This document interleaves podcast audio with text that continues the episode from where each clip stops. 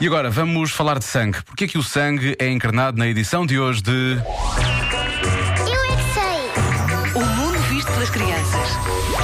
Às vezes as veias não, não são vermelhas, são mais azuis. Não, são azuis, são verdes, são mais rosas, roxas. Roxas, sim, roxas. Roxas ou azuis? Aqui, mas lá dentro das veias é tudo vermelho. Porque tem umas coisinhas dentro de nós que tem. Como é que isso se chama? Glóbulos. Porque o coração vermelho é vermelho e o sangue vem do coração.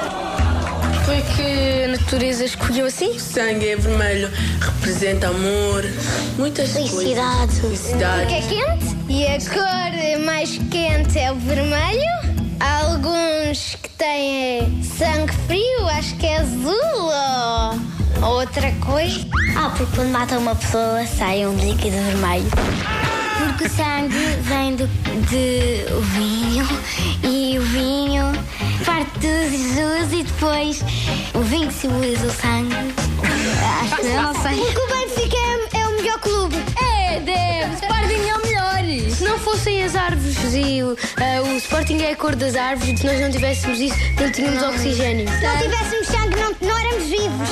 Ah, mas é muito mais preciso o oxigênio do que o sangue. preciso de sangue. Oxigênio! O Benfica é muito melhor. É. É porque tem muitos glóbulos vermelhos, Muito é bem. o que mais tem dentro do sangue.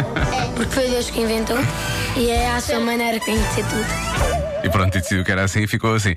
Porquê que o sangue é vermelho? As respostas dos pequenos ouvintes da rádio comercial. Adorei aquela pequena discussão entre Sporting e Benfica e as árvores e o, e o sangue.